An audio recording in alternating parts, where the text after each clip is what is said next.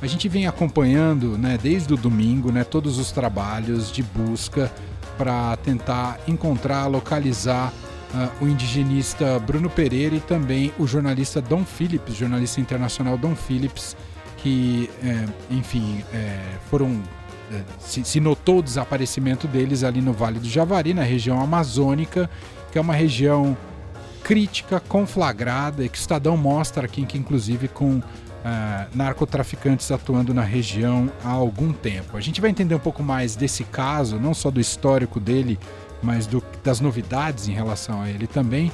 Conectando agora Brasília, a gente vai conversar com o repórter Vinícius Valfrec, que está aqui com a gente. Oi, Vinícius, seja bem-vindo, tudo bem? Tudo bem, Manuel? Boa tarde a você e aos ouvintes. Vinícius, acho que tem toda uma expectativa para saber o tamanho da, da mobilização das forças do governo, das forças de segurança do governo ou das forças armadas em relação a essas buscas. Se ampliou essa, esse engajamento é, do número de pessoas e até com uma, uh, até com uma sofisticação melhor da, da na, na, maneira como encontrá-los? O que, que você pode relatar para a gente? Pelo menos é o que está se tentando fazer neste momento, Manuel. Lá em Manaus, na sede da Superintendência da Polícia Federal, acontece uma entrevista coletiva aí de órgãos da segurança pública, federais e estaduais, para tentar dar uma resposta a, sobre como que está efetivamente essas operações é, de busca pelo Bruno Pereira e pelo Dom Phillips. É uma coletiva que é liderada ali pelo delegado Eduardo Fontes, o superintendente regional da PF, tem o general Mansur, o secretário de Segurança é, do Amazonas, e também o chefe do Centro de Coordenação e Operações do Comando Militar da Amazônia, o general Plácido. Uh, já são é, 84 horas desde o, desde o desaparecimento, Manuel, as informações até aqui, as mais recentes, aqui, segundo as autoridades, é, dão conta de que seis pessoas foram ouvidas até o presente momento, cinco delas na condição de testemunha, e um suspeito também foi ouvido. Ainda não se sabe qual o paradeiro, é, onde pode, podem estar o Bruno Pereira e o Dom Phillips. O, esse único suspeito, é, Manuel, é, é, um, é um pescador conhecido como Amauri e também tem um sobrenome, é, um, perdão, um apelido é, Pelado. Ele é da região de São Rafael e ele é o principal suspeito até o momento, mas ele nega aí todas as suspeitas que foram colocadas contra ele e ele está preso neste momento é, em flagrante, não por envolvimento direto ou, enfim, por uma suspeita maior por parte das autoridades, mas porque, como o policiamento foi intensificado naquela região de Atalaia do Norte, lá no extremo oeste do estado do Amazonas, é, durante a polícia militar foi checar uma denúncia anônima e acabou encontrando ali é, munições de uso restrito é, em posse desse, desse cidadão chamado Amauri. Por essa razão, ele está preso, a única pessoa presa neste momento, porém sem relação com o desaparecimento do indigenista e do jornalista inglês. É, só para posicionar o ouvinte, é, Emanuel, esse, esse suspeito ele vive numa comunidade chamada São Rafael. Ela fica ali em linha reta, cerca de 30 quilômetros é, de barco da cidade de Atalaia.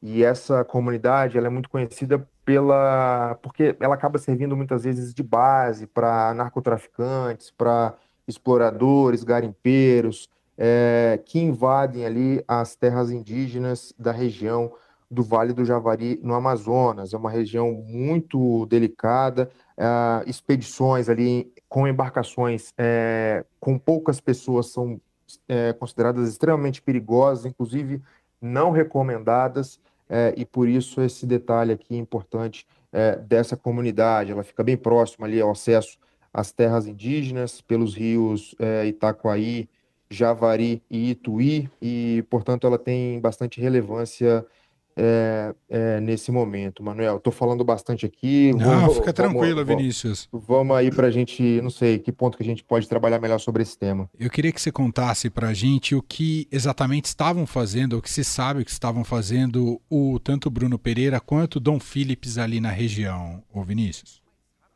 Primeiro pelo jornalista, então, Manuel. O, o Dom Phillips ele é inglês, ele é colaborador de vários jornais, principalmente do The Guardian. é, jornal, um importante jornal é, do Reino Unido.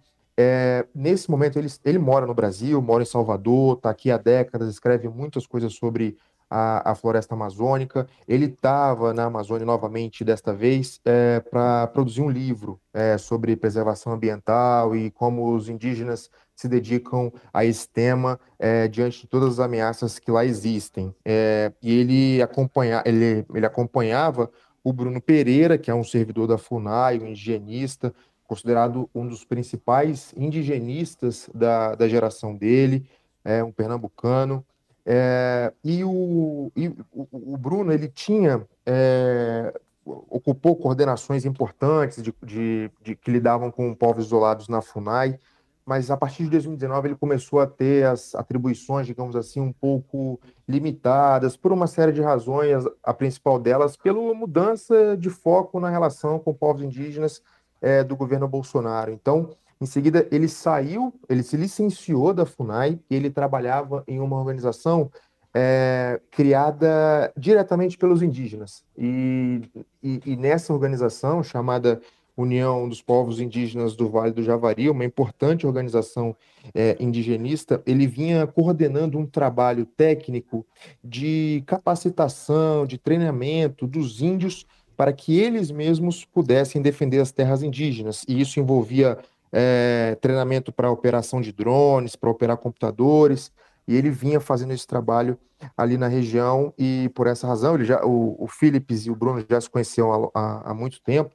Em 2018, por exemplo, o Philips escreveu uma, uma série de reportagens importantes é, sobre povos isolados na Amazônia, e o Bruno também estava com ele naquela oportunidade, é, e o Bruno, que aliás, ele liderou aí todas as últimas é, maiores expedições para a preservação de povos isolados naquela região. Às vezes aqui é, no Sudeste, aqui em Brasília, a gente não tem dimensão do que, que é aquilo, o Manuel, mas uhum. o, o, Vale do Javari é, tem assim 80 vezes o tamanho da cidade de São Paulo, é quase Nossa, o tamanho enorme. de Portugal. E, e, é uma das áreas mais intocadas da floresta amazônica. É uma área muito cobiçada por multinacionais, por traficantes de drogas, por madeireiros, é, e é onde vivem, é, onde tem também a maior concentração que se tem registro no mundo inteiro de povos é, isolados. Então, aquela região é muito rica e, ao mesmo tempo, muito problemática. Nossa, que, que coisa, né? Porque você tem isso que você retratou, além de uma uh, da riqueza natural, você tem povos isolados, milhares de indígenas é, que moram ali naquela região, né, de grupos é, diferentes, e ao mesmo tempo uma área disputada por várias frentes, né, sejam narcotraficantes ou quem está interessado em desmatar e aproveitar dessa, dessa riqueza natural, ou até da caça clandestina. Tudo isso, uh, enfim, colocou em via de confronto direto com, com os indígenas e, e, é o que um pouco ajuda a explicar esse, esse desaparecimento dos dois, Vinícius? Uh, infelizmente, Manuel, com as informações que temos até aqui, inclusive de pessoas que trabalham, que são amigos é, do Bruno Pereira, a, as previsões, as expectativas não são muito animadoras por conta exatamente dessas razões. O Bruno era, é um cara extremamente experiente, sabe, conhece como poucos aquela região. Então, a, inicialmente trabalhavam-se é, com três hipóteses. Ah, o sofreu um acidente de barco, é, mas os demais indigenistas falam: olha, se fosse um acidente de barco, o Bruno tem técnicas de avisar as pessoas de que ele sofreu um acidente, desprendendo ali é, galões de combustível vazios que boiam e vão indo rio abaixo. Ah, pode ter sido também que ele, eles quiseram pegar um, um, atalho, digamos assim, que eles chamam de furos por dentro da mata, que aí eles acabam conseguindo é, cortar algumas voltas de rio e, e o barco ficou preso. Para essa situação também, eles teriam ali, é, o Bruno teria facilmente condições de, de, de se resolver e de sair daquilo. E tem a, a, a, a, última, a última situação, que é de ter havido uma emboscada. Infelizmente, os, os próprios amigos e colegas de trabalho do Bruno estão é, apostando nessa, nessa última possibilidade por conta de tudo isso.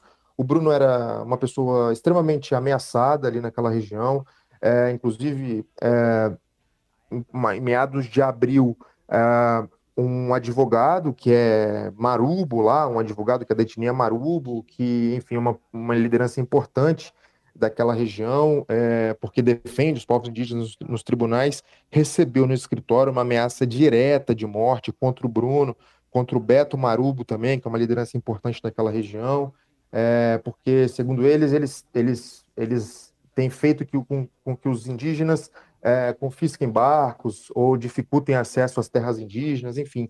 Era, é uma situação de tensão permanente para quem trabalha lá nas instalações é, da FUNAI, indigenistas, e, e, e até aqui, Emanuel, a, a, principal suspeita de fato é de que tenha havido alguma emboscada. É. Bom, e isso expõe, evidentemente, o governo federal, o presidente Jair Bolsonaro, que até aqui tem sido. Uh, tem deslizado muito no tipo de declaração que tem dado em relação a esse caso, não é, Vinícius? Sem dúvida, Manuel. O presidente Bolsonaro fez aí uma declaração meio lateral, ele meio que culpou os jornalistas e o jornalista e o indigenista, porque, segundo ele, se meteram numa, numa expedição é, muito arriscada e tal, sem considerar, sem é, é, bater no problema que é o principal. Olha, a gente tem uma parte do território nacional, uma parte importante e rica, que está sendo comandada por criminosos, por organizações de traficantes de drogas, de armas, munições, por garimpeiros e é, desrespeitando a própria lei nacional, que, olha, diz, a, a, aquela região é uma terra indígena, um território que é, é, é daqueles povos e precisa ser preservado e usado da maneira como eles acham que tem que ser usado. Então, é, tem toda uma, uma agenda internacional do presidente, possibilidade de encontro com o presidente dos Estados Unidos, Joe Biden, é, em que o presidente Bolsonaro provavelmente vai ter, vai ter que se explicar novamente aí sobre as efetivas medidas e ações para a preservação da Amazônia. Muito bem, a gente segue acompanhando todas as novidades e notícias relacionadas a esse caso. Você tem as reportagens no estadão.com.br. Claro, a gente vai repercutindo aqui na Rádio Dourado né, e torcendo para que tão logo esse caso, que é muito complexo, dada até a própria complexidade da região e tudo que está envolvido, como explicou muito bem para a gente Vinícius Valfré, a gente espera que tenha um desfecho tão logo, até porque a agonia das famílias é tremenda, a gente tem acompanhado alguns vídeos, é de uma tristeza uh, absoluta uh, e, e, e a gente fica muito uh, enraivecido que o presidente Bolsonaro não tenha empatia né, com, com quem está sofrendo tanto nesse momento, né, com seus parentes desaparecidos. Vinícius, obrigado por hora. Uh, a qualquer momento a gente volta a te acionar. Um grande abraço. Valeu, Manuel. Até mais.